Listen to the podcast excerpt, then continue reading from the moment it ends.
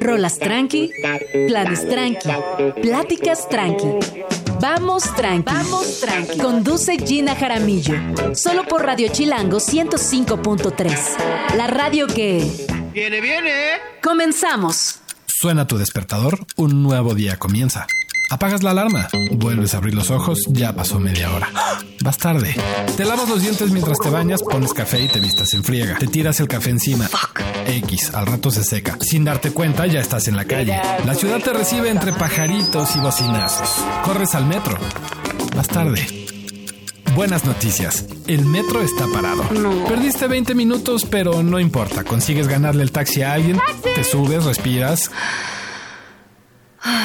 Qué bonito el tráfico de la ciudad. Te bajas, empiezas a caminar y escuchas a alguien decir, Ah, no pasa nada, le échale ganas, hija. vas tarde. No sabes si reír o llorar. El día te mueve, la mañana te empuja y sin darte cuenta ya dieron las 11 y lo único que quieres es parar y que alguien te abrace. Por eso, aquí vamos tranqui.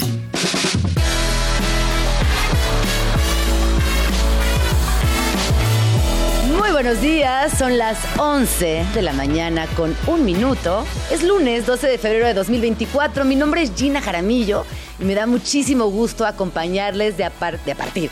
Desde ahorita y hasta la una de la tarde estamos completamente en vivo en la cabina de Radio Chilango, ubicada aquí en Parque Lira, en la Ciudad de México, en el 105.3 de su FM.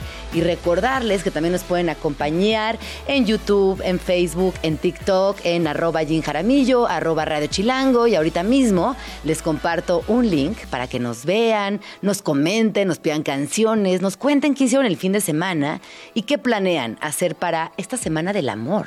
Esta semana es 14 de febrero y a mí siempre me ha gustado el día, pero Fíjense, en Argentina el 20 de julio es el Día del Amigo. Solo el Día del Amigo y me parece un festejo hermoso que cumple con la expectativa de celebrar a los grandes amores, que también son las amistades. Pero el 14 de febrero me parece que es muy bonito porque puedes festejar a tus cuates y también a tus amores. ¿Ustedes qué van a hacer? ¿Lo festejan? ¿No, lo- festejan? ¿Les parece consumista? ¿Les parece emotivo? ¿Qué piensan al respecto? Cuéntenme, por favor, arroba Jim Jaramillo, arroba Radio Chilango. ¿Y qué va a pasar el día de hoy? Bueno, Empezamos con Gabriela de la Garza.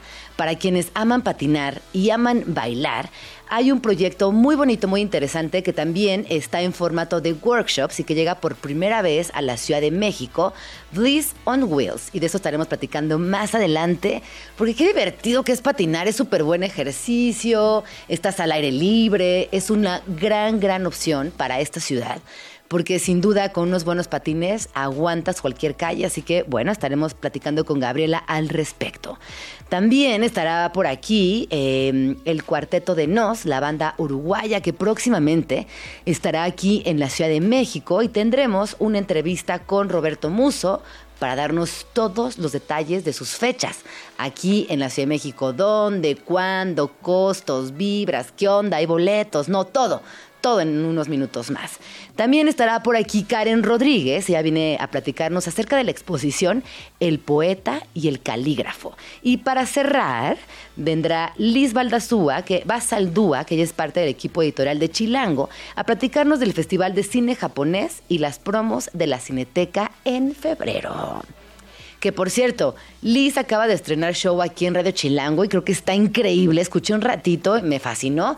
Ya nos estará platicando cómo se sintió en estas cabinas y qué hay eh, en un futuro para este show. Vamos a escuchar una canción que nos fascina, nos pone de buen humor, es un clásico en este programa. Es de Trueno y se llama Tranqui Funky. Muy buenos días.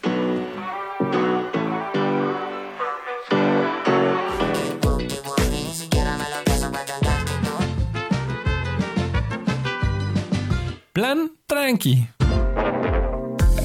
Son las 11 con 6 minutos, seguimos completamente en vivo. Esto que vamos a escuchar es trueno. Y no me lo van a creer, pero hay una conexión entre mi truenito adorado y el siguiente tema. Ya está por aquí Gabriela de la Garza, quien es actriz y vocera de Bliss on Wheels, y nos va a platicar acerca de todo lo que va a suceder en este workshop. Y quisiera primero darte la bienvenida. ¿Cómo estás, Gaby? Gracias, Gina, gracias. Muy contenta de estar aquí platicándoles todo lo que va a suceder próximamente ya. ¿A qué edad empezaste a patinar o por qué te gusta tanto? Bueno, yo aprendí a patinar de niña y luego pues ya, lo dejas, ¿no? La vida, las ocupaciones y en la pandemia lo volví a retomar.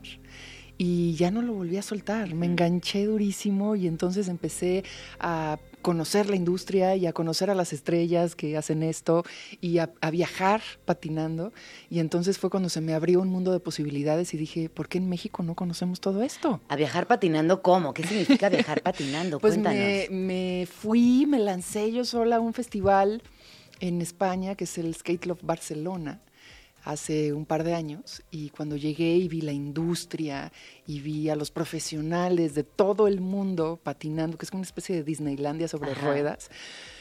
O sea, me explotó la cabeza y dije, necesitamos llevar esto a México. Sí, o sea, no puede ser, porque además no solo es un ejercicio increíble, tiene, es una disciplina que tiene unos beneficios emocionales y psicológicos fantásticos.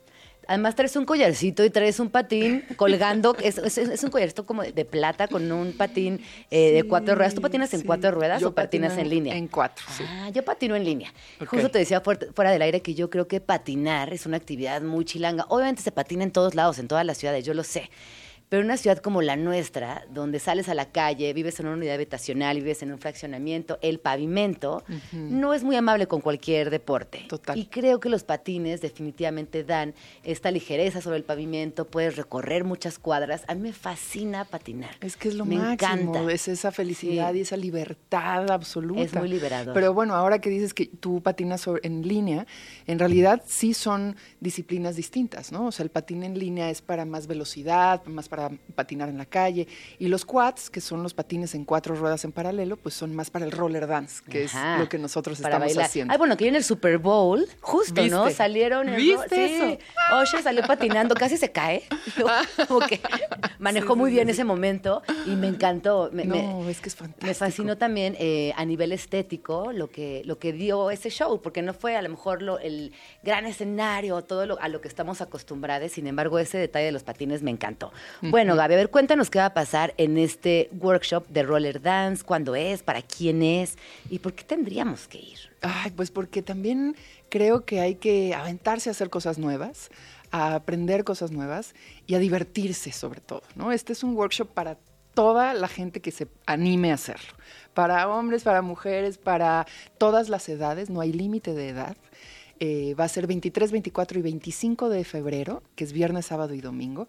Cada día vamos a tener dos clases, una para principiantes, otra para intermedios y avanzados, donde vienen estas dos estrellas internacionales que es un lujo tenerlas. Una de ellas es Candice Hayden, que la pueden ver, por ejemplo, en uno de los videos de Chet Faker, que, es, que sale patinando fantástica, y Kion Sagari, que de hecho es una de las bailarinas de Usher. Ay, Eh, wow. o sea, viene- son dos No, y también profesionales. nos decías que una persona que participó en un video de Trueno, que me gusta mucho Trueno, estaba dando clases. incluso. Exacto, Euge Clavero, que es argentina, que justamente apareció en uno de los videos de Trueno patinando, también está preparando acá a la gente para nuestro workshop, ¿no? Para la gente que está ahora sí que a nivel Bambi, Ajá. como le llamamos. Pero a ver, entonces, eh, ¿qué son? ¿Son clases? ¿Vamos a bailar? ¿Hay música?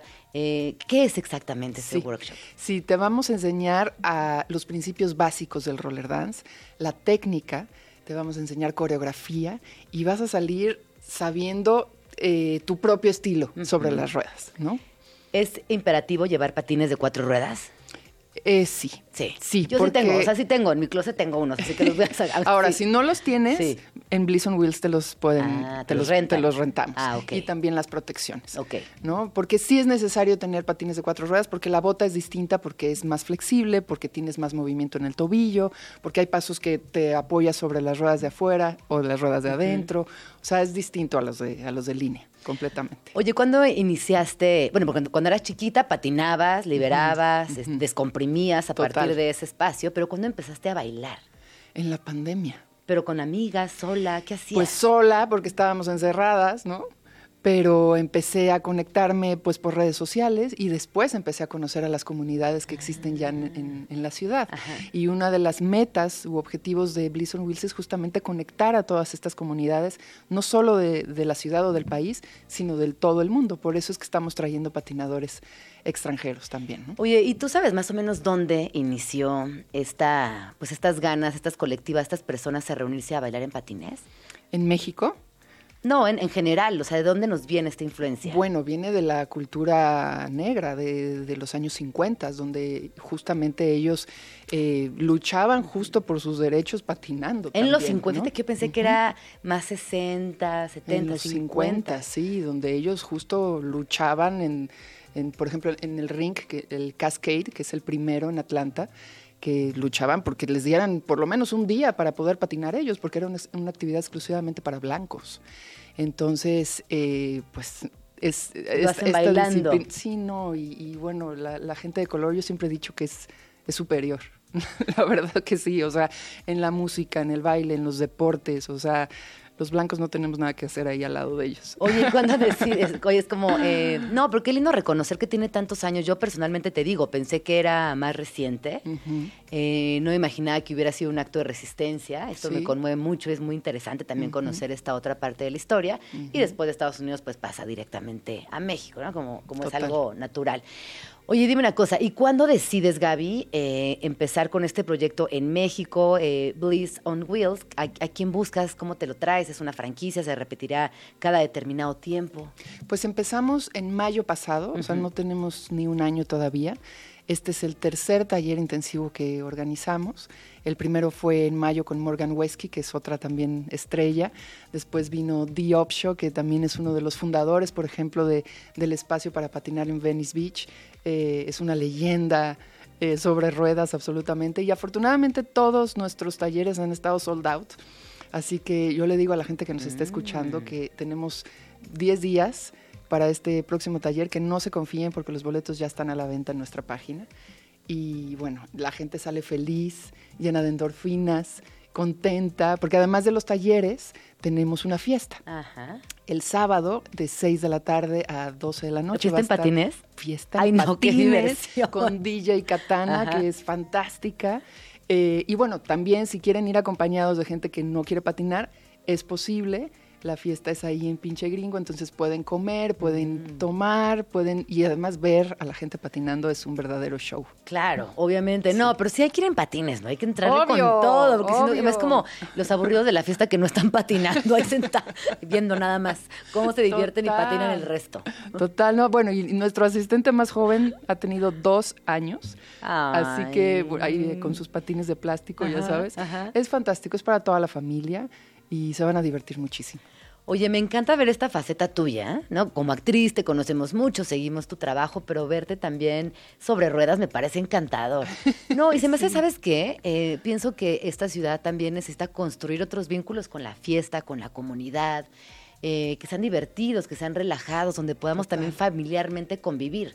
Porque a veces lo que pasa es que, bueno, esto es para mayores de 12, esto es para de niños de 4 a 7, esto es para, ¿no? Y de repente encontrar estos espacios de, lúdicos donde podemos Total. convivir todas las personas son muy importantes. divertidos y saludables, ¿no? Porque la verdad es que yo he encontrado en el roller dance una meditación en movimiento. Como siempre digo, encontrar balance sobre las ruedas es encontrar balance en tu vida.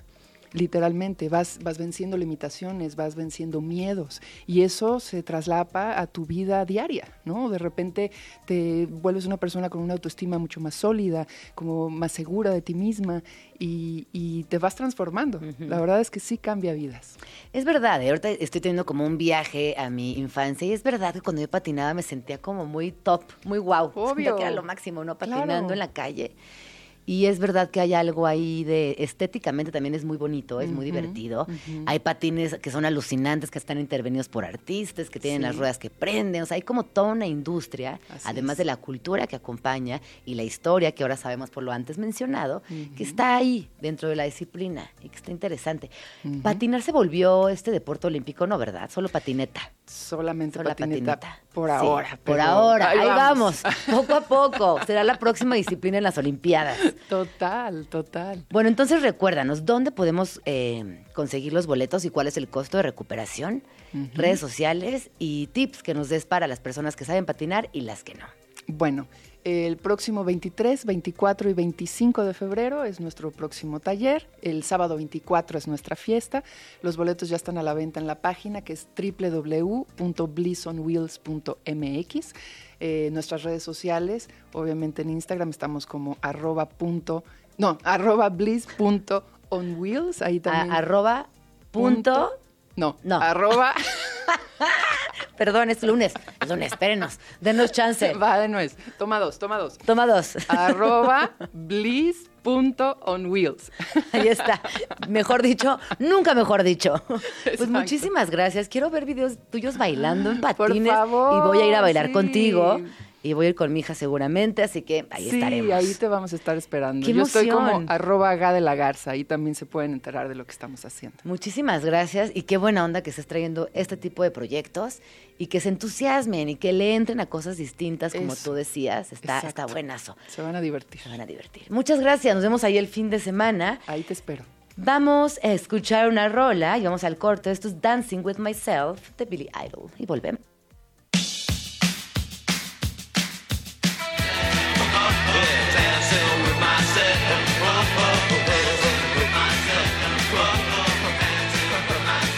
Estás escuchando Vamos Tranqui con Gina Jaramillo en Radio Chilango.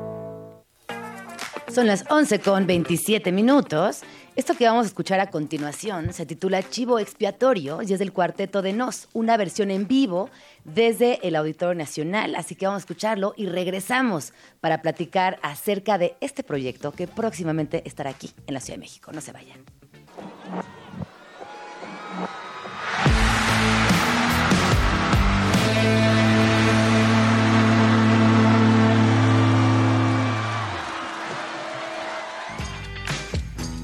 Once con 32 minutos. Esto que acabamos de escuchar es Chivo Expiatorio en una, en una edición muy bonita. Es una sesión grabada en el Auditorio Nacional el pasado noviembre. Y hoy aquí en Vamos, en Vamos Tranqui me acompaña Roberto Muso, quien es vocalista de la banda. ¿Cómo estás, Roberto? Hola, hola, ¿cómo estás? ¿Todo bien? Muy bien. Estar en contacto con ustedes desde una lluviosa Montevideo esta tarde acá en Uruguay. Qué lindo. Espero que estés ahí tomando tu matecito, disfrutando, que también los días lluviosos tienen lo suyo. Aquí no estamos muriendo de calor, fíjate, para que sepas. Así que, pues ahí estamos, como podemos. Oye, eh, cuéntanos un poco de esta rola que acabamos de escuchar, donde el tema de la dualidad aparece constantemente, también la culpa, este tema social que a veces nos acompaña, pero quizás es mi interpretación. Cuéntanos tú. Sí, sí, tal cual vos lo decís. Mirá, eh, todo Chivo Expiatorio en particular y todo el disco, nuestro último disco, Lámina 11, que tiene la particularidad de haber sido compuesto en plena pandemia, ¿no? Fueron canciones que hice acá, donde te estoy hablando en este momento, acá en el estudio que tengo acá en el fondo de casa durante el 2020 y 2021. Y el tema de la culpa, como está muy presente en, esta canción, viste, fue un tema que también estuvo muy en boga, ¿no?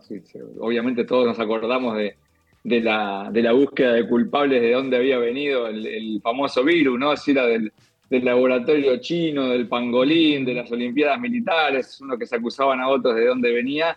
Y como todo el tema de la culpa, ¿no? Siempre lo último donde uno busca es en, uno mismo, ¿no? En, en hacer la autocrítica, ¿no? Entonces, creo que nos resultó interesante el abordar ese tema en chivo expiatorio en una especie de, de cruzas de multidimensional, ¿no? Que la canción habla de, de- de eternos chivos expiatorios como, como lo son Pandora en la mitología griega y Judas en la parte bíblica, digamos, ¿no?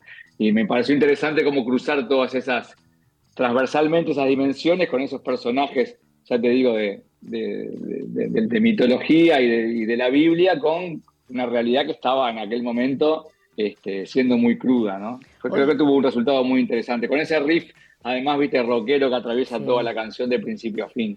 Oye, pero que además la culpa, sí, muy presente durante la pandemia, pero sin duda la culpa es eh, la justificación por naturaleza del ser humano, siempre es también un refugio. La culpa nos permite justificar muchas cosas buenas, muchas malas, muchas tonterías, muchas tristezas, así que también entiendo por qué eh, nos sigue gustando esta rola y nos sigue llegando. Oye, y ahora, eh, Roberto, vienen a la Ciudad de México, bueno, vienen a México, van a estar en 11 ciudades. Eh, y esto inicia pronto. Cuéntanos también un poco de, de esta gira, pero antes eh, me gustaría también detallar lo que implicó esta, esta, este concierto en la Ciudad de México. No, estoy buscando otra palabra para referirme precisamente a la rola. Espérame un segundo. Ahorita me voy a acordar, me distraje, discúlpame. Hablar del concierto en el Auditorio Nacional, eh, ¿qué significó para ustedes? Porque hay un vínculo importante entre el proyecto y lo que sucede en nuestro país. Sí, sí, sí, tal cual como vos decís, mira, fue un, fue un hito en la historia del cuarteto el, este, este concierto que fue, fue a principios de noviembre del año pasado en el Auditorio Nacional de México, un, lugar que, que realmente lo veíamos como inalcanzable quizás unos años atrás por, por, la cantidad que tiene, la capacidad de gente y, y no solamente por la cantidad de gente que, que agotó, fue porque fue sold out un mes antes, en realidad, del show, y un público sobre todo joven, ¿viste? Muy, muy juvenil. Es algo clásico de la banda, ¿viste? En toda Latinoamérica, pero, pero cuando también ves un espectáculo tan masivo y en un, en un recinto tan, tan histórico y emblemático como el auditorio, capaz que se vive distinto, ¿no? Con todos los, los pibes, como decimos acá, ¿viste? Eh, yo no te miento, yo creo que el 80%, 90% del público era menor de 20 años, es una locura, ¿no? Y lo veías desde, desde, el, lo ves en el video del chivo expiatorio, el videoclip que están en YouTube de ese día, haciendo la fila de la espera de Amalia Antes, con el merchandising, coreando las canciones afuera, la verdad que, que me pone la piel de gallina todavía de, de recordarlo, por, porque toda esa energía juvenil realmente se notó y se nota, obviamente, en, la, en, el desarrollo de la versión de la canción ahí en ese momento. ¿no? Qué emocionante. A México, sí, como tú decís, es algo habitual del cuarteto. Eh, yo te digo, desde el 2007-2008 que vamos todos los años, eh, uno o dos veces por año, y recorremos un montón de ciudades. Ya nos conocemos yo creo que conocemos más México que Uruguay. Oye, y quiero hacerte una pregunta eh, que tiene que ver con los públicos. Tú ahorita hablaste del público, que era muy juvenil, que había pura puro chavite por ahí. Y yo quería consultarte algo. ¿Es verdad que el público mexicano es distinto? ¿Encontraste algo distinto por ahí? Mira, yo creo que cada público tiene su, idiosincrasia, su diferencia. Eh, el público uruguayo, por ejemplo, somos poquita gente en realidad nosotros, pero es como reconocido por ser un público más tranquilo, quizás que, que más cerebral, por decirte algo, como, como, viven, como viven el espectáculo. El público argentino es un público, por ejemplo, mucho más fanático en ese aspecto, mucho más efusivo. Y el público mexicano también, ¿viste? Eh, yo diría que está a la par casi del, público argentino de cómo recibe las canciones, cómo. Yo no te miento tampoco, cómo desde el primer acorde de cada canción, la primera sílaba del concierto hasta la última que canto, ¿viste? Me acompañan cantando mejor que yo, aparte, inclusive se acuerda más las letras que yo, que a veces son letras difíciles de recordar, pero la verdad que es, este, es muy disfrutable este, estar en México. Y no te digo solamente en, Ciudad de México, ¿no?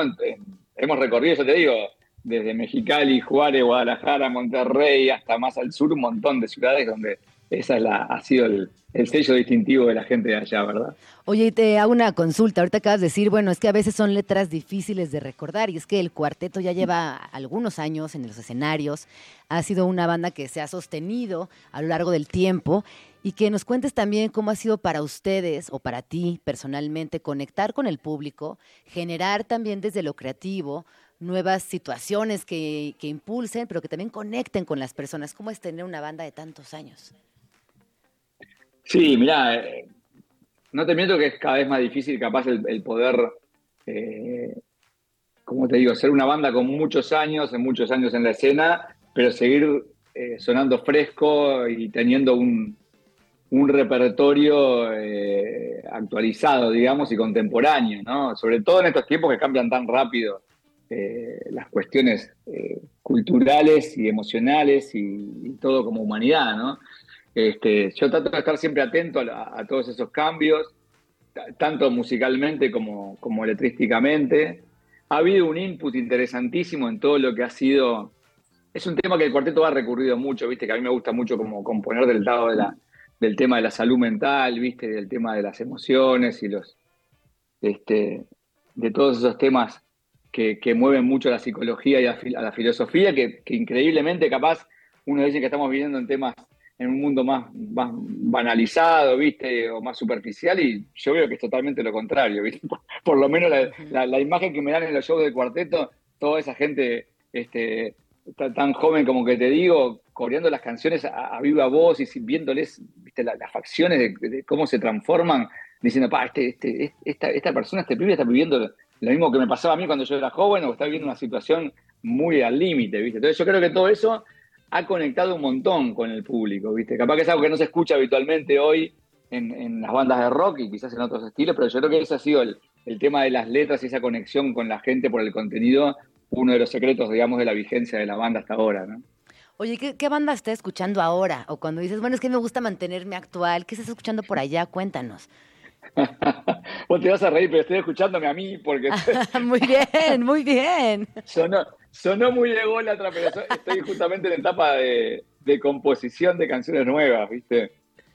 Entonces ahí, este, que son los momentos que estoy acá en Montevideo, en gira es imposible componer. Entonces cuando, cuando estamos ya preparando un disco nuevo, y tengo que aprovechar al máximo el tiempo aquí en, en casa. Eh, tengo una sobredosis de Roberto acá en la oreja, escuchando y haciendo demos y maquetas, digamos, ¿no? Si no, también te digo, acá, mira, tengo una hija de 12 años, Federica, la de la niña no llora, la niña no llora, la canción, que es hiper fanática del K-pop, del mm. pop coreano. Entonces aquí en mi casa también, cuando salgo de acá del estudio, se está escuchando el mango, ¿viste? El fortísimo en todo lo que es pop coreano, que te diría que no tengo más este, otra música más de, así de, de, banda de sonido de la casa que, la que está escuchando ella ahora. Oye, ¿pero te gusta el K-pop? Sí. Sabes que hay un montón de cuestiones, eh, sobre todo musicales y de producción, que están muy, muy a la altura, te digo, lo que es el pop contemporáneo. ¿eh? Este, no tiene nada que envidiarle de, lo que es el top de, pop este, anglo parlante, ¿no? está muy bien, la verdad. Qué, lindo que tengas esa, esa aproximación de la música contemporánea vía tu hija, ¿no? Así que también, pues la paternidad es otro, no estoy hablando de las emociones y de todo lo que compartes sí. No, de hecho, sí, mira, acá en Uruguay, vos sabés, somos un mercado muy chico también y a veces las bandas no, no llegan habitualmente. Y hay una banda que a ella le encanta que se llama ITZY, que son una banda de chicas, digamos, coreanas, de coreano, que vienen a Santiago de Chile. Entonces quedamos, nos vamos en un viaje padre e hija con ella, porque mi esposa no, no me puede acompañar. Nos vamos a Santiago de Chile dos días, ahí es en abril, a la vuelta de la gira de México, miramos. Este, así que está, ahí me pongo del otro lado del mostrador claro. a hacer la cola de la... como un fan más, claro. a vivirla desde el otro lado. Espectacular, ¿no? Qué lindas memorias están creando, ¿no? Juntes. Bueno, entonces, regresemos al tour. Se llama Lámina 11 y pasará por México de marzo a abril. Estarán en 11 ciudades y aquí en la Ciudad de México tocarán en el Parque Naucali es correcto toda esta información.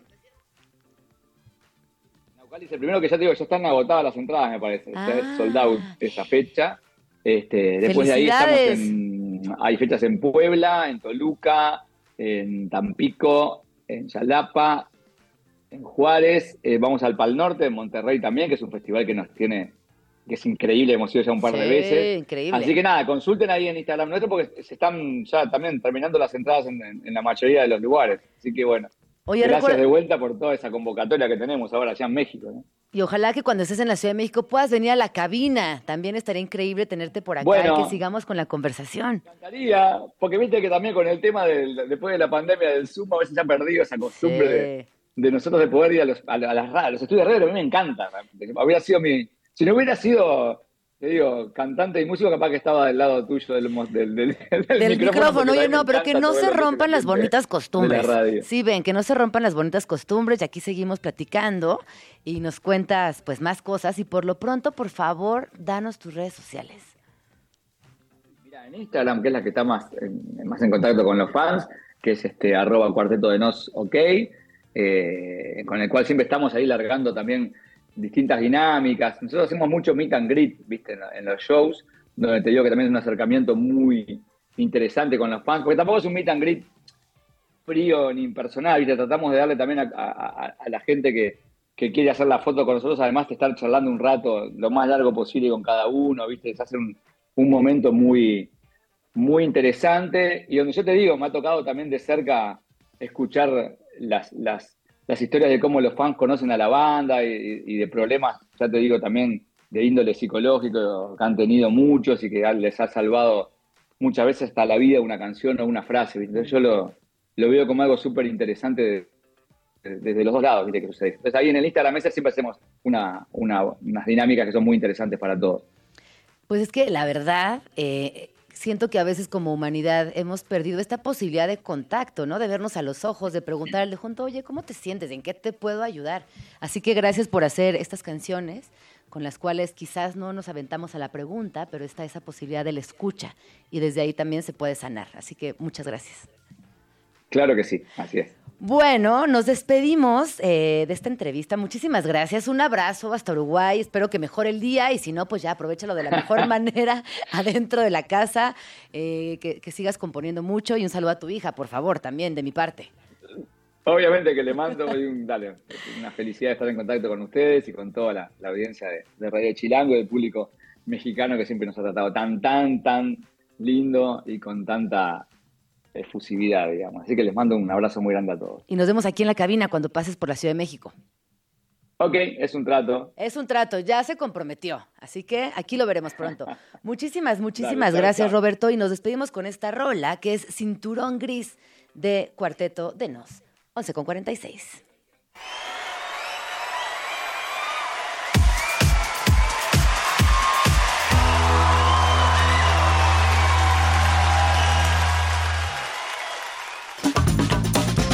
Chilango. En Vamos Tranqui, siempre hay plan. Cerámica para dos. Pomona Estudio te invita a celebrar el mes de febrero en una sesión de tres horas para dos personas. Incluye una clase de construcción manual en cerámica donde podrás crear hasta cinco piezas sencillas o lo que puedas hacer con dos kilos de pasta de construcción.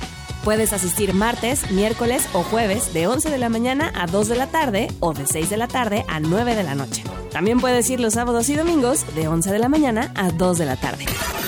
Agenda Chilango. Fans del arte no se pueden perder la exposición Los colores que habitamos, de Mariana Jampolsky la cual está curada por Claudia González, Xochipili Rosel y Valeria Sánchez Michel. Esta muestra, compuesta por 52 imágenes a color del archivo de Mariana Jampolsky, perteneciente a la Universidad Iberoamericana, revela los intereses cromáticos y arquitectónicos del artista. La expo está disponible en Galería El Rule hasta el 29 de febrero y la entrada es gratuita. Agenda Chilango. All You Can Eat Taco Experience. Sigue el famoso tour del taco por toda la Ciudad de México junto a un experto en tacos que te guiará. Aprende de la mano de chefs locales cómo preparar tortillas a mano y hacer salsa desde cero para llevarte habilidades nuevas a casa. Si no te gusta cocinar, puedes contentarte con comer todos los tacos que puedas probando las delicias de seis locales tradicionales de la Ciudad de México. Consulta más información y busca tus boletos en fiberop.com. Presentado por Agenda Chilango, los mejores planes de la ciudad en un solo lugar. Más información, visita chilango.com diagonal agenda.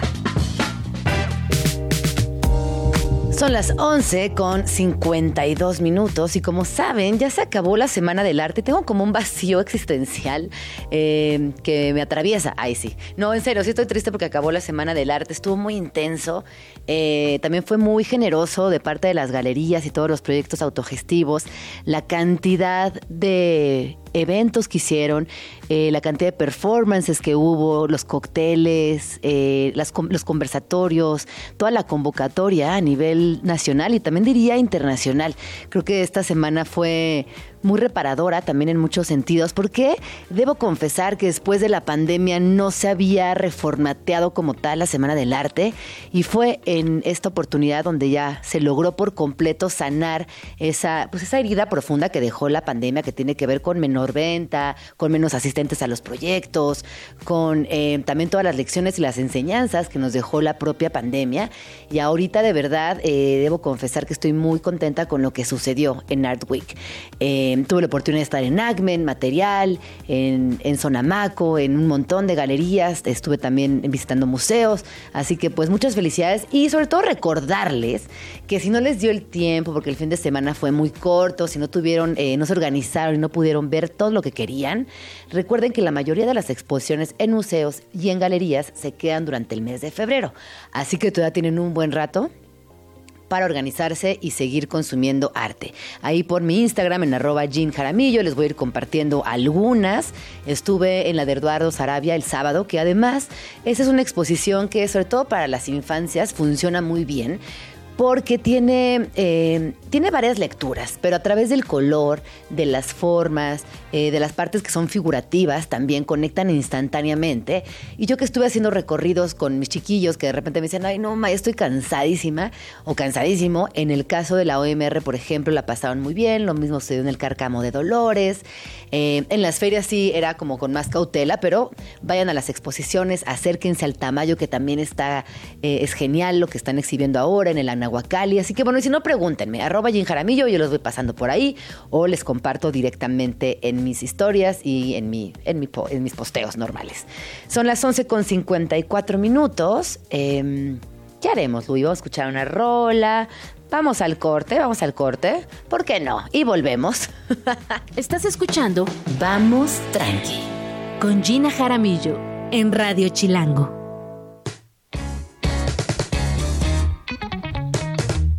11 con 57 minutos, vamos a escuchar una rola que a mí me gusta mucho y que es Safe and Sound de Capital Cities, que hace poco estuvimos aquí en cabina, justo platicando con uno de los productores y ha sido, ha sido muy interesante estar de cerquita, así que vamos a escucharla y volvemos.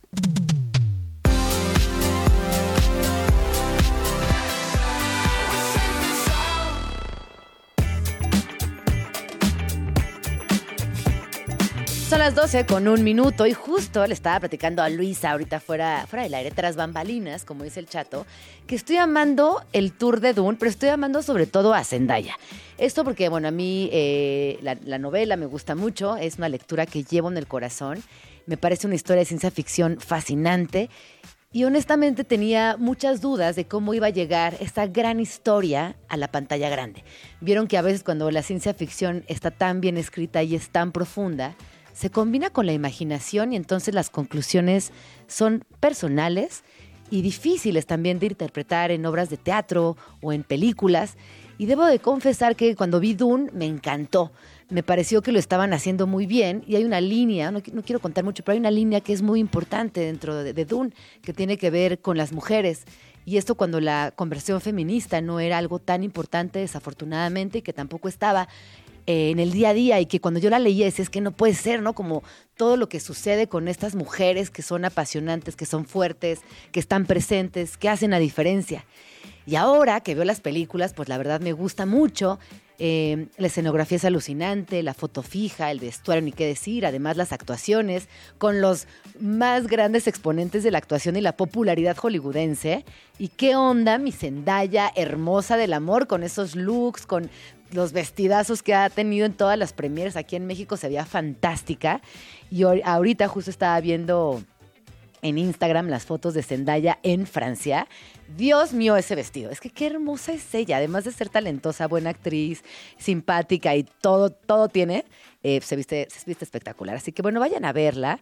Y pronto vendrá Diana Suba a contarnos todo lo que hubo detrás de esa gran premiera aquí en la de México, Auditorio Nacional. Ya vimos que asistieron todas las personas posibles y que dio de mucho de qué hablar. Pero a mí, más allá de lo que sucedió en la alfombra roja y off the record, me importa saber la opinión de Diana Su respecto a la película.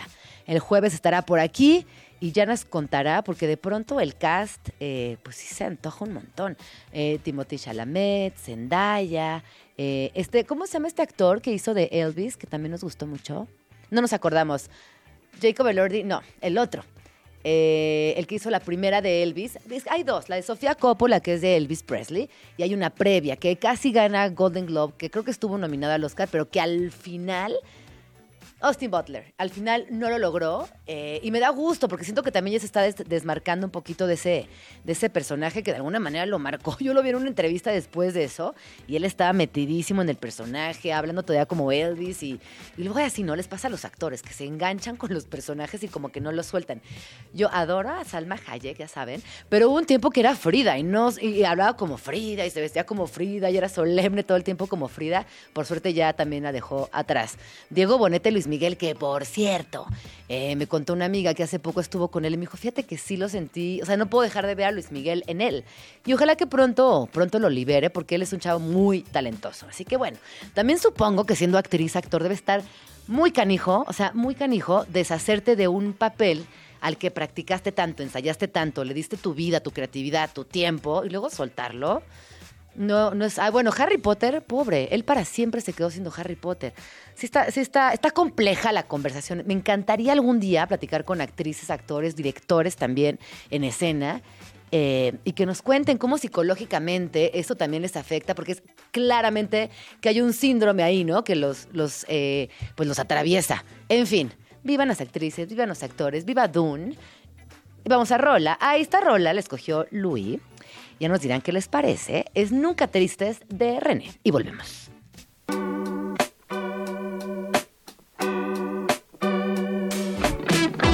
Algo así. Movida cultural. La cultura nos mueve. Son las 12 con 8 minutos, ya que aunque acabó la Semana del Arte por fortuna y porque qué grandiosa ciudad es esta, el arte continúa, siguen habiendo exposiciones, siguen habiendo proyectos muy interesantes. Y el día de hoy me acompaña aquí en la cabina Karen Rodríguez, quien es artista visual. Y el martes pasado inauguró en Proyectos Monclova la exhibición El Poeta y el Calígrafo. Bienvenida Karen, ¿cómo estás? Hola, muy bien, muchas gracias. Oye, estaba leyendo por aquí que tú naciste en Oaxaca y vives en la Ciudad de México actualmente, así que tu vínculo con el arte y sobre todo con los estímulos pictóricos y coloridos siempre han sido parte de tu vida. Sí, yo creo que, pues sí, o sea, como que desde niña estuve viendo todo eso, aunque también creo que me influyó mucho que yo me mudé a Aguascalientes en, con, cuando tenía como 15 años. Entonces también como la relación con lo, con lo gráfico fue un poco Oaxaca, un poco Aguascalientes y luego venir aquí a la ciudad. Oye, ¿cómo...? Entonces, Perdón, te interrumpí. Sí, no, no, no. Oye, y en esta exposición, El Poeta y el Calígrafo, me encantaría primero desmenuzar el nombre porque es muy bonito el nombre de tu exposición. Ay, gracias. Pues bueno, la expo es acerca de los espacios negativos en cuanto al lenguaje y a la escritura. Entonces también por eso el, el nombre. Y está dividida en dos partes. Bueno, yo la veo así como dividida en dos, porque tiene la parte del calígrafo y la parte del poeta. La parte del calígrafo trata como de todas las reglas o características técnicas que utilicé para realizar el, el proyecto y la parte del poeta son como todas las composiciones, que ya las verás cuando vayas, Ujú. en cuanto a color y forma. Y bueno, también como el, la idea del proyecto, ¿no? Oye, estoy viendo, porque hace rato, bueno, ayer mientras estaba viendo las entrevistas del día de hoy, me metí a tu Instagram y veía que hay dos grandes eh, elementos en tu, en tu exposición o en tu trabajo. Por un lado, la cerámica y por otro lado, lo pictórico con colores muy encendidos y diferentes técnicas. Me gustaría que nos contaras cómo decidiste ampliarte hacia esos dos caminos y cómo los combinas también. Ok. Pues primero antes pintaba, o sea, pintaba y dibujaba. Y yo creo que realmente antes de la cerámica y la pintura está el dibujo. O sea, como que siento que para mí es muy importante que todo el tiempo estoy dibujando como una manera también de estar reflexionando en, en mis piezas, en, en mi vida. y, y, y es la base de este proyecto, ¿no? Porque también al escribir, para mí es como también estar dibujando. Entonces, del dibujo pasé a la pintura. Y esto que dices de diferentes materiales, pues también creo que no me limito a solamente, no sé, usar como una sola técnica en, en, los, en las pinturas que van a ver. Eh, hay ole pastel, hay tintas, hay una variedad de texturas ahí también interesantes. Y en cuanto a la cerámica, es más, para mí es más importante como la forma de las piezas que las, textu- las texturas que pueda dar el color, ¿no? Entonces los acabados son lisos y, y de colores parejos, digamos. Oye, esto que acabas de decir es muy bonito, pensar en la caligrafía como un acto creativo, tomando en cuenta que las personas, todas las personas escribimos, tenemos un tipo de letra, tenemos incluso ritmo al escribir y la letra también va cambiando conforme pasan los años. Eh, me gusta esta, esta reflexión que haces porque eh, creo que muchas veces nos limitamos al no, no, yo no hago arte, no, no dibujo, no hago nada, cuando en realidad todo el día estás escribiendo, tienes ideas, puedes generar muchas, muchas ideas creativas desde el, entre comillas, no sé hacer arte, ¿no?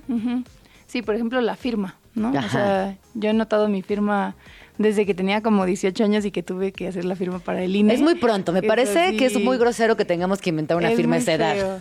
Sí, muy sí. feo. Yo siempre me acuerdo de, de mi mamá porque mi mamá dice que era muy chica para hacer su firma y que mi papá le ayudó a inventar su Ay, no. firma porque cuando mi mamá llegó a firmar hizo un pescadito. Entonces mi papá dijo, como no, esto no es de adulto, haz, Sí. haz algo más. Haz algo más. Entonces como, bueno, siempre pienso en eso, ¿no? Como cuando firmas, pues estás dibujando. Ya mi firma es como... A ver, hazla. Ahorita se las voy a ir describiendo. ¿Cómo Sí. es tu firma? A ver, ponla por aquí. No, es que Creo- estoy pensando en, en mi firma de los 18 años, que es una firma del porfiriato. O sea, es una G con 10 mil grecas, con líneas. Es una exageración. Sí, no, mi firma es como, o sea, bueno, para empezar, o sea... Para empezar, eres zurda. Para empezar soy zurda Ajá. y eso es parte fundamental del proyecto porque, bueno, creo que eso va a ser un buen ejemplo. Como los diestros, no sé si tú eres diestra. Soy diestra, Ah, soy ok. diestra. Tú escribes de aquí para acá, ¿no? Ajá. Yo no puedo, o sea, como que si escribo así mancho, entonces yo ah, claro, los zurdos, ¿se acuerdan en, el- en el salón? Mi amiga, mi amiga Raquel, que era zurda, siempre tenía todos los cuadernos manchados, porque arrastraba como esta, la, boli- la parte gordita de la, de la Exacto, mano. exacto. Entonces yo vuelto a la libreta y firmo así. Ah. No, pero a ver, ahí les va. Estoy escribiendo, voy a escribir a continuación la firma de Karen, que en realidad es una K de kilo, y después viene una A, y luego vienen como dos o tres montañas, y luego como una sillita al final. Ok. ¿Te parece bien? ¿La describí bien? Me parece A ver, bien, tú- yo, voy a hacer mi firma y tú la describes, va, va. Que la verdad es bastante... ¿Qué parece? Ok. parece. Pues, o sea, intuyo que es una G, pero no parece una G, parece igual una montañita y una lunita. Ajá, es un, sí, Sí. ¿no? Como que también, pero parecen dibujos. Tu firma y la mía dibujo. parece un dibujo. Sí. Y me parece que es bonito. Ya ni siquiera son letras, o sea, yo Sí. sé que cuando yo hice mi firma era mi nombre tal cual y mi apellido, pero ya no, ya solamente hago líneas, líneas y... Y ahora siempre tengo que atinarle a hacerla como en un Claro, inicio, ¿no? porque si no te las regresan en el banco y siempre hay problemas. sea. Pero en el SAT, pero es muy interesante también entender la construcción del yo en algo dibujado, en algo pictórico, que en realidad estamos tú aquí, tú estás, yo estoy, pero de alguna manera en un dibujo. Sí. Qué románticas nos pusimos. A ver, regresemos a la exposición. Eh, entonces, ahorita en, en la exposición hay eh, cerámica, hay obra pictórica. Eh, ¿tiene- ¿Haces escultura también? Sí, bueno, la hay una instalación de esculturas que está al centro, que es para mí es la pieza principal, y luego están unas pinturas y otra pieza de cerámica que va a muro. Entonces, la, bueno, A cuando- una pieza de cerámica como si fuera un cuadro. Sí. Que fíjate que eso me está fascinando porque ahorita en las ferias, durante la Semana del Arte, presté mucha atención en nuevos formatos o al- algo que yo sintiera que estaba representado. Y encontré eh, mucho algo, algo que tiene que ver contigo, que es la cerámica eh, en formato de cuadro, En como, el muro. como, como de alguna manera eh, tras- traspasando lo pictórico, donde la cerámica también pon- forma parte fundamental ahora del cuadro. No sé si me explico. Sí. Para mí, bueno, esta pieza que vas a ver en el muro es como la parte gráfica del proyecto, otra vez el dibujo, porque, bueno, se las describo un poquito. Es una pieza hecha a partir de los espacios negativos que hay entre las letras del alfabeto. Para mí, bueno, para esta, esta expo para mí fue muy importante pensar en el espacio negativo o el espacio en blanco que hay alrededor de las letras. Y bueno, parte del nombre va de esto porque los calígrafos cuando diseñan un alfabeto toman muy en cuenta el espacio alrededor de una letra cuando la diseñan. O sea, es como un 90% de importante ese espacio en blanco que hay y que cuando nosotros vemos una tipografía terminada, la vemos con cierto ritmo, con mucha armonía, gracias a este espacio en blanco. ¿no? Entonces es sumamente importante tener este espacio en blanco para, para entender una palabra, poder leerlo, ¿no? No, y por ejemplo, piensa en los códices cuneiformes, por ejemplo, que son preciosos y me acaba de hacer todo el sentido esto que estás diciendo. Justo la, el espacio en blanco, esa contraparte hace que, que brillen de una manera muy particular. O cuando vemos, por ejemplo, caligrafía japonesa o, o ojeamos un libro que está con letras, can- no sé si es caligrafía árabe, ¿sí? Supongo que sí se dice así. Es verdad esto que dices, que es, es muy bonito. Sí, y por ejemplo, a diferencia de nuestro alfabeto occidental y la caligrafía japonesa, por ejemplo, es el, el acomodo de las letras. Por ejemplo, nosotros, ahorita como en tu libreta hay, un, hay renglones, ¿no? Nuestras letras están acomodadas sobre un renglón y el ritmo y las composiciones van de acuerdo a esa base, ¿no? Hacia arriba y hacia izquierda o derecha. Y en cambio, en los en la caligrafía japonesa son más imágenes que representan algo, ¿no? Eso se me hace muy lindo también. los kanjis. Los kanjis. El kanji es una imagen y a la vez significa un estado, una emoción o un pers- una persona, ¿no? Sí, todo un concepto, como la síntesis de un concepto en un kanji.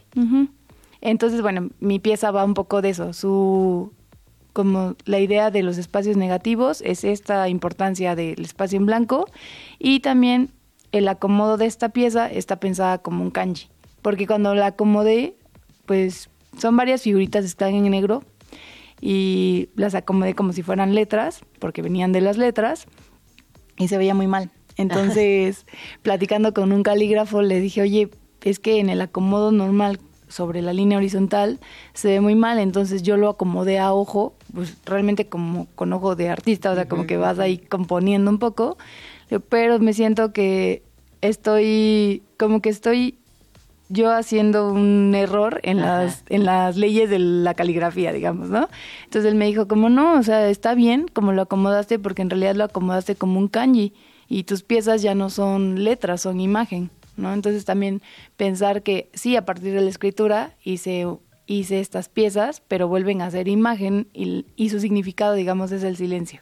Qué bonito. Entonces, sí, ¿Y es una pieza de gran formato? es una pieza, no es mediana, es, mide como dos metros más o menos y son varias piececitas pequeñas acomodadas como un párrafo porque pues son todos los espacios que hay entre la A y la B, la B y la C, la C y la D, así todo el abecedario. Pero así, pero hacia abajo. Mm. Hacia horizontal. Ajá. Creo que, Que Eso está muy interesante. Oye, y de una cosa en lo que Sí. encontramos la imagen, eh, esta exposición está dirigida a todo el público. Tú, tú dirías que, eh, además de, de todas estas posibilidades que exploraste de la lingüística, de la gramática, del espacio físico, ¿te quedas con alguna otro aprendizaje? Mm, sí, también, bueno, lo del espacio, o sea, yo creo que sí es algo como que desde un principio lo pensé, pero también me agradó mucho ver cómo, cómo las personas interactuaron con las piezas, que era algo que yo hacía intuitivamente al hacerlas, ¿no? Como el, el rodearlas, el, este, el pensar en que si las ves desde abajo, desde arriba. Cómo como- cambia también la, la perspectiva, cambia completamente el mensaje, ¿no? A veces, Sí. ahorita que decías, no, como que no me gustó y sentí que se veía mal y las reacomodé. Ay, qué- bueno, ahorita las vamos a compartir en arroba Jean Jaramillo cómo están acomodadas. Eh, Aquí se los enseño también en la pantalla, si nos están viendo en YouTube, para que vean cómo se, eh, bueno, cu- cuál es la, la composición de esta pieza final que Karen est- está presentando ahorita en Proyectos Monclova. Qué bonito. Y esto es cerámica. Es cerámica y es cerámica que está ahumada, entonces da como una como una apariencia de grafito. Por eso te digo que esta es la parte como de dibujo, aunque sí es una pieza que es bidimensional y que es forma, para mí es como la parte de dibujo y en tanto su relación también con el, el material, ¿no? Con la, no sé, cuando hacemos ejercicios de caligrafía, de escritura en la primaria, lo que sea, o dibujamos es con lápiz y la sensación de esta pieza es que es como carbón, como grafito. Qué lindo también la materialización de esa, pues. Que finalmente que sería como una actividad tan cotidiana, que es verdad que la materialidad, la materialidad de la caligrafía se da a través de un formato base, un papel, un papiro, una mate, algo en lo que estás haciéndolo. Es muy lindo también pensarlo como desde el otro espacio de la materialidad. Sí. Bueno, cuéntanos, eh, ¿dónde podemos ver la exposición? ¿Cuáles son tus redes sociales? ¿Hasta cuándo se queda? Toda, todas las recomendaciones, el- por favor. Bueno, para empezar, la expo está en la Galería Proyectos Monclova. ¿Que está dónde? Está en La Martine 415, en Colonia Polanco, en Miguel Hidalgo, en la Ciudad de México. Y está abierta de, bueno, estuvo abierta desde el 6 de febrero y estará hasta el 2 de marzo. La entrada es libre y es de lunes a viernes de 10 a 6 pm y sábado de 11 a 4 pm. ¿Y a ti dónde podemos seguirte en redes? A mí me pueden encontrar como arroba Karenina y bebé. Karenina y Bebé con B chiquita las B dos. sí. Pues ahí está. Muchísimas gracias por venir a Vamos No, a Tranqui. ti, muchísimas Y gracias. bueno, iré pronto a tu expo y te escribo para que sigamos cotorreando. Muchas gracias. Vamos a escuchar una rola cuando son las 12 con 22 minutos. The Spins de Mac Miller y Empire of the Sun. Y volvemos. Dope shit like that, Jerem. Don't cry. Estás escuchando Vamos Tranqui con Gina Jaramillo en Radio Chilango. Son las 12 con 28 minutos. Vamos a escuchar una rola de Led Zeppelin porque es lunes, porque hay que meterle onda, hay que estar de buen humor. Digo, no hay que estar, pero si estás, pues mejor, porque tendrás un lunes más fácil. Además, según yo, mucha banda está desvelada porque ayer fue el Super Bowl y estuvieron en reunión familiar, reunión con amistades, comiendo este pura cosa monchosa, me incluyo, y hoy pues la energía está disminuida. Espero que haya ganado su equipo favorito. Yo la verdad es que de americano sé muy poco, pero los 49ers me caen bien. Es un equipo que, que me gusta, le tengo mucho cariño. Eh, además, cuando yo era niña estaba muy de, como de moda. ¿Ve- ¿Ven? Como que se ponen de moda algunos equipos. Y en ese entonces eran los Dolphins, los Cowboys y los 49ers. Y los 49ers siguen siendo un equipo que yo quiero, que me gusta. Y fue muy triste, muy triste, porque además eh, yo me fui a dormir pensando que habían ganado y me desperté con una triste noticia. Pero bueno, así es la vida. A veces se gana, a veces se pierde. Por lo pronto, Led Zeppelin, esto es Full in the Rain.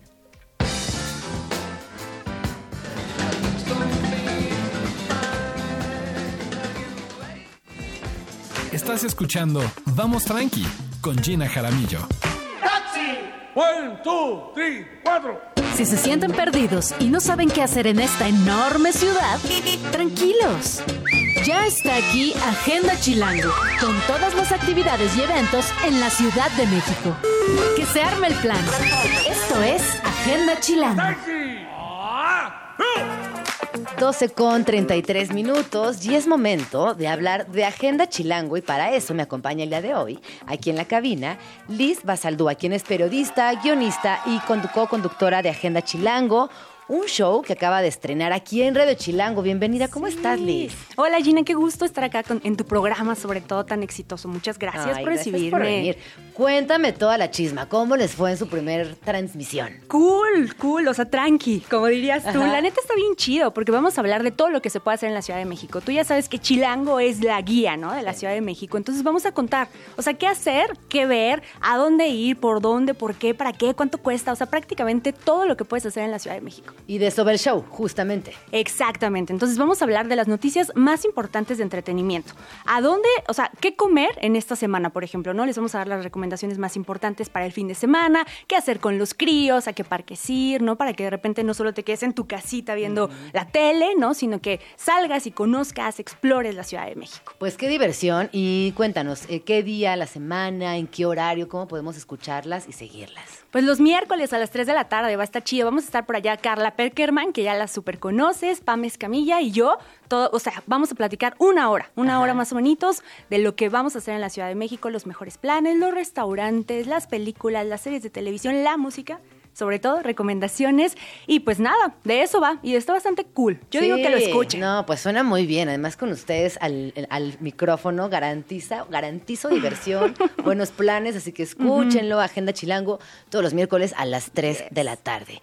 Oye, Liz, y nos traes una información, pero saliendo del horno. Cuéntanos. Sí, pues hace unos minutillos estaba en los estudios Churubusco porque Netflix acaba de anunciar lo que va a traer, ¿no? Para el próximo año y para el, el que sigue. Y esta, esta conferencia fue muy importante porque estuvo Luis Estrada. Tú sabes que este director, guionista súper destacado, lo hemos visto realizando películas como El infierno, La dictadura perfecta y todas esas películas que se han popularizado muchísimo, como Que Viva México, también ha sido una de las más vistas. Y resulta que Luis Estrada va a adaptar Las Muertas de Jorge Ibargüengoitia. Wow, gran, gran noticia. Oye, Sí. y a ver, dime una cosa, eh, para, o sea, tú vas a esa rueda de prensa o a ese evento y anuncian todo lo que va a haber, pero esto es lo que más te llamó la atención de todo lo que viste hoy. Es que, ah, o sea, hay varias series y varias películas, pero esta conferencia de prensa fue ex- exclusiva de Luis Estrada con su elenco. Y adivina quiénes van a estar ahí en ese elencazo para, para pues, adaptar esta historia de las Poquianchis. ¿no? cuéntanos un poquito de las poquianchis y ahorita nos das el elenco. Pues bueno, tú ya sabes, Gina, que estas poquianchis son conocidas así, pero en realidad pues eran unas hermanas en Guanajuato que fueron conocidas como las mujeres asesinas seriales más cañonas, ¿no? En la historia de nuestro país. Súper, súper asesinas que, bueno, las, las acusaron de homicidio de 91 personas que estaban enterradas y destazados ahí en el, en, digamos que, en el patio de su casa, ¿no? Y esta, es, esta historia la escribe Ibargüengoitia y Luis Estrada contaba que este es su libro favorito desde los 15 años. Wow. Que lo ha leído 40 Ajá. veces. O sea, el, el hombre le sabe. Le ha sabe. desmenuzado esa novela. Bueno, que no es novela. Bueno, eh, sí, pero tiene también casos reales, ¿no? Como que novela ficciona, histo- ¿cómo es? Novela histórica ficcionada. Ajá. Justo, justo. Entonces se la sabe de pies a cabeza, literal.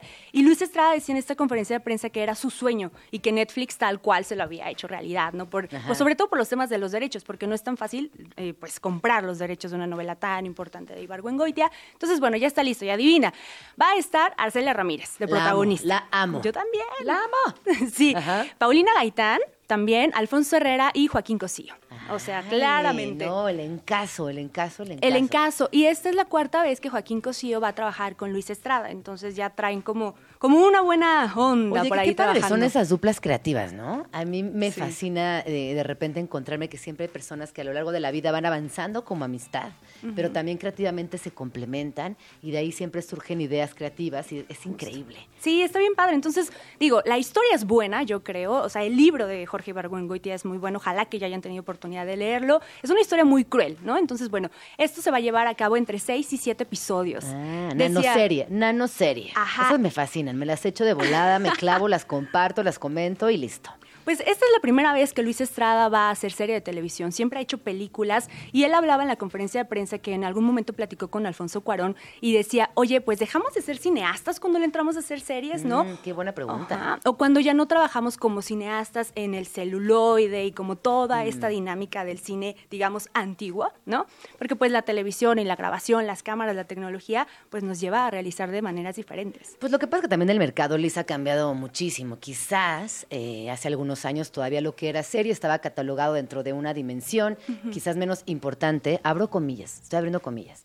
Y el cine sí era como, ay, el cine, ¿no? Como esta disciplina artística que envuelve grandes presupuestos, actuaciones más profundas, eh, varias revisiones dentro de un guion, todo lo que también sucede en la serie, pero en un formato distinto. Yo creo que hoy en día, por cómo se consume, por cómo el mercado ha cambiado, por también las premiaciones están en otros espacios, es muy bueno. Es más, creo que le viene muy bien a un director de cine hacer series y ponerle punto final a cada episodio debe ser muy complejo, ¿no? También siendo director, creo que tendrían que cambiar toda la construcción narrativa eh, de, su, de, su, de su forma de filmar. Está increíble, a mí me encanta. Sí, pues, o sea, es, o sea, la verdad es que se ve prometedora, ¿no? O sea, no nos enseñaron nada porque apenas van a empezar a filmar el lunes. O sea, literalmente fue como el aplauso, la patadita de la buena suerte con la prensa para esta filmación. Pero promete ser una buena historia. Yo creo que va a estar buena, ¿no? Luis Estrada muchas veces es garantía. O sea, hay mucha gente a la que, que piensa que Luis Estrada no hace tan pelis, o sea, tan chidas películas, ¿no? A mí me parece que sí, sobre todo, pues ha sido ya consagrado, ¿no? Un gran director. Y pues vamos a esperar seis capítulos Ajá, de una hora. ajá. Y Luis Estrada decía, prácticamente serán de seis a siete películas. Claro. Oye, a ver, también recordarles que de las Poquianchis ya han habido ejercicios cinematográficos previos. Hubo en- una en el año 77, que también fue muy exitosa. Y a ver, una en el 76, hay dos. Y también eh, pensar en este, en este episodio de la vida en México como algo muy mediático, porque este caso en específico se convirtió en algo muy grande, muy mediático, porque tenía muchas cosas que eran atractivas para la prensa, pero también para la sociedad, que fueran mujeres, el, el nivel de violencia que atravesaba esta historia, cómo también fueron descubiertas, en fin, hay como toda una serie de cosas que han hecho que las poquianchis sean muy importantes en la narrativa social de este país. Absolutamente, justo el periódico Alarma fue el que viralizó e hizo muy popular este caso y lo retomaban muy, muy prensa roja, o sea, de verdad era súper sangriento toda esta historia. Y lo que decía Luis Estrada hace un rato era que se va a caracterizar con muchísima sátira. O sea, tú sabes que Luis Estrada también siempre se está Mm, Sí, burlando, ¿no? Él es muy de sátira, es verdad. Es y- como su sello personal, de hecho. Correcto, correcto. Y decía es que, o sea, esta historia parece que es antigua, pero no. O sea, en realidad en nuestro país seguimos viendo un montón de violencia de género, un montón de feminicidios y demás. Entonces, él comentaba que estaba más vigente que nunca esa historia como tal y que pues la viera, ¿no? Y que él busca confrontar la realidad todo el tiempo. O sea, lo vivimos Sí. a- en 1965, 70, pero también ahorita, ¿no? Entonces, no hay nada que ocultar, digamos, de esta historia. Y bueno, pues ahí está. Ahí está sobre la mesa. No dijeron exactamente cuándo va a llegar a la pantalla de pero Netflix. llegará. Sí. Pero habrá llegará. señales. Ajá, pero llegará y ahí estaremos para verla. La, la neta, pues, Arcelia Ramírez para mí es garantía. Es garantía, ¿no? Y Joaquín Cosío. También, sí, sí, sí, yo creo que va a ser una, una gran película, estaremos pendientes. Y bueno, tú tráenos más chismes de esta categoría, porque nos está encantando, Luis. cuando quieran, cuando quieran. Pues hace poco también entrevistamos al elenco de Dune, me tocó entrevistar al director. Ah, a ver, cuéntanos. Porque justo yo estaba platicando que Dune es de, o sea, yo amo esa historia, me fascina. Y cuando vi la película, la primera, como que decía, ay, bueno, pues a ver qué sucede. Y me encantó. ¿Sí? Además, el Wow. elencazo, ¿no? Tienen como el elenco juvenil por excelencia de Hollywood. Zendaya, Timothy Chalamet, o sea, garantía.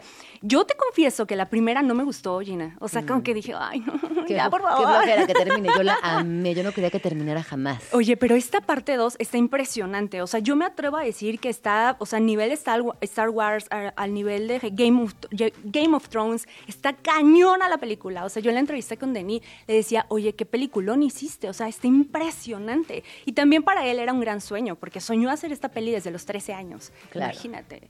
No, No. sé, véanla. Bueno, a mí me gusta tanto Dune que eh, mi hija, o sea, uno de, uno de los nombres elegidos para mi hija que finalmente tuvo otro fue Duna. Oh. Y yo escribí un libro infantil que se llama Duna y la imaginación. O sea, para mí Dune sí tiene muchas implicaciones en mi vida personal. Qué me padre. fascina, me fascina la historia. Te va a encantar esta. Me va a encantar. Y sabes que iba a ir, pero no lo logré. No lo logré, pero ahorita me cuentas qué tal estuvo. Oye, entonces, garantía. Sí, Sí. vemos Dune, sé que al cine, Zendaya lo máximo, Timothy lo máximo. Yo les recomiendo verla en IMAX, o sea, si Ah, de plano. De plano. O sea, mira, Gina, yo estaba en la sala sintiendo así En todo el auditorio, lo sonoro. No, yo me tocó en una peli así Ah. para función de prensa Sí. y fue, nos proyectaron en IMAX y te juro que yo sentía como así la, la, la silla, ¿no? La butaca se movía, la sala, o sea, estruendosa la película. Unas escenas cuando viene así, eh, pues la, la duna, Ajá, literal, ajá. impresionante. Timothy aquí tiene una evolución muy importante su personaje, porque digamos que en la primera lo vimos más temeroso, como que... Más chiquito, era más jovencito. Que tenía que enfrentar el reto, ¿no? Importante de ser el elegido. En esta vez como que ya se arma de valor y dice, órale, va, pues voy Pero con todo. ojo que en Dune hay un tejido femenino muy importante, que yo no sé si ya se alcanza a ver en esta segunda parte, pero es muy importante poner atención en las mujeres, desde la mamá, bueno, entre Zendaya y todas las mujeres que están dentro de, de la historia son bien importantes. Sí, la mamá de Timothy, bueno, en este, en este caso el personaje de Paul, toma un papel súper, súper importante porque es la reverenda madre. Entonces, digamos que es la mente maestra Sí. detrás, detrás de Sí. todo, ¿no? Sí. Entonces, véanla, véanla. Ya va a llegar a cines el 29 de febrero. Ay, pues ahí estaremos, muy bien. ¿Qué más te cuento, Gina? ¿Qué más te cuento? Pues ya está también el Festival de Cine Japonés. Ay, qué bonito.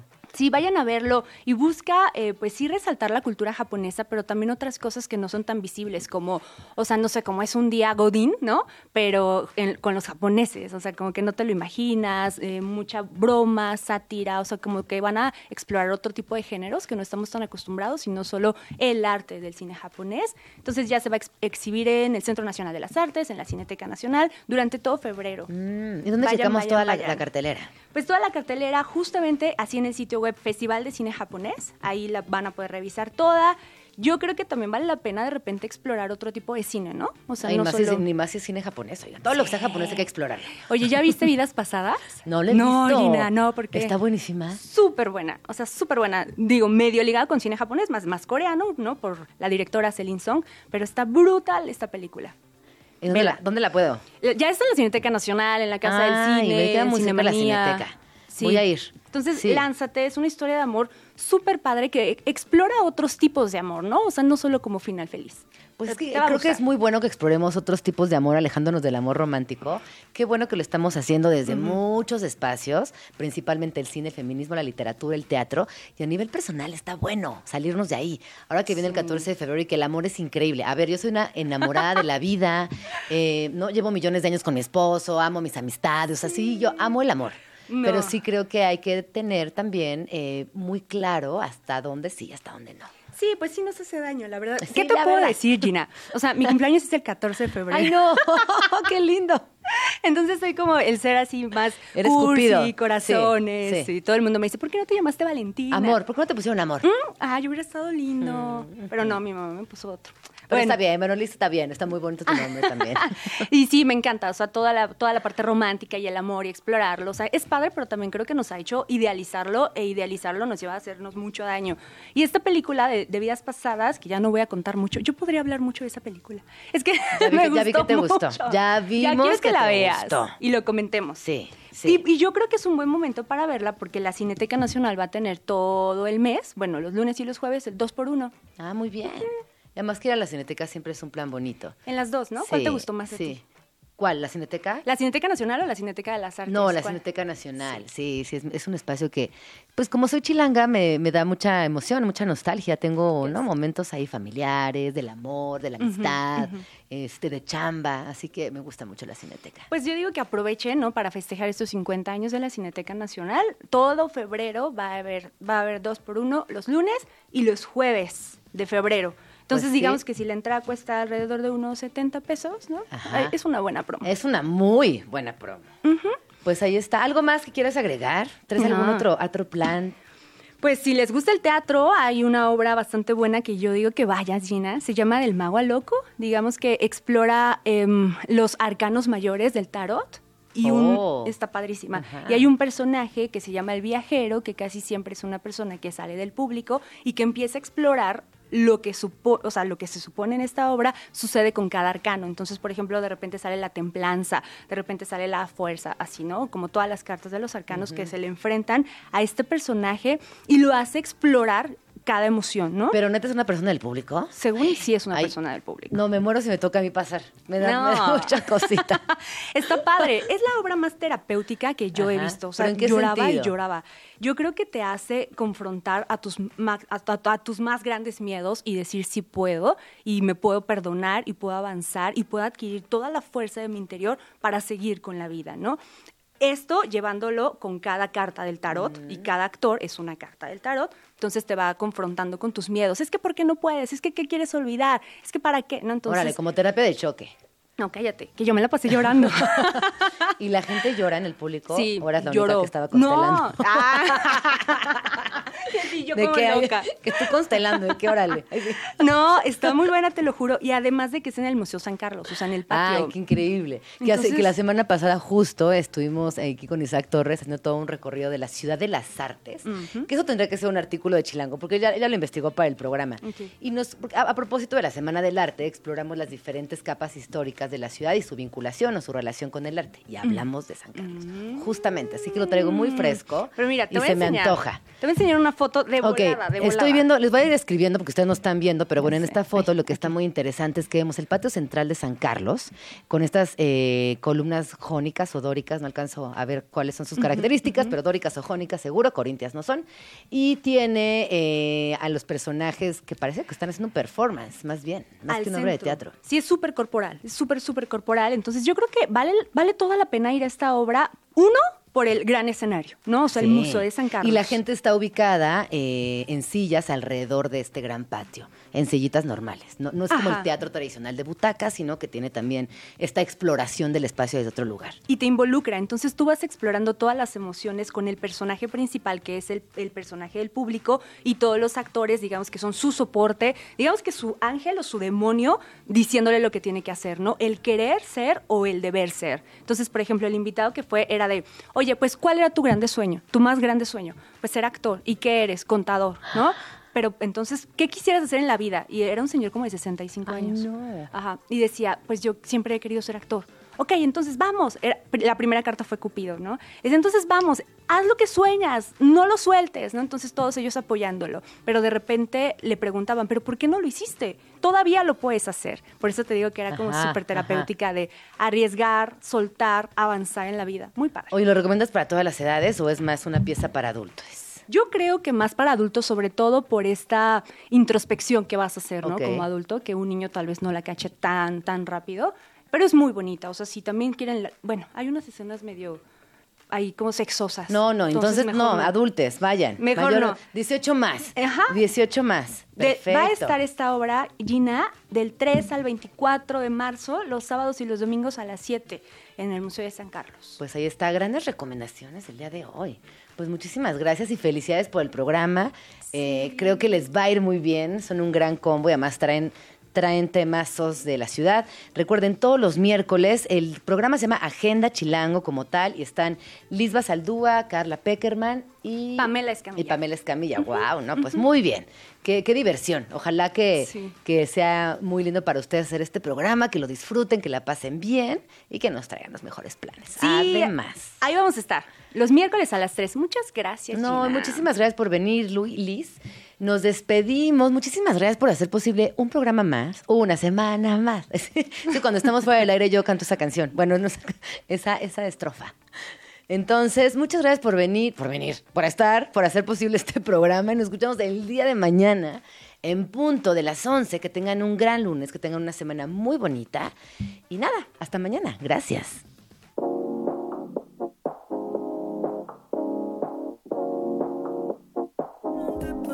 ¿Cuál es los malditos pasos del freno de defensa inferior? Súbele.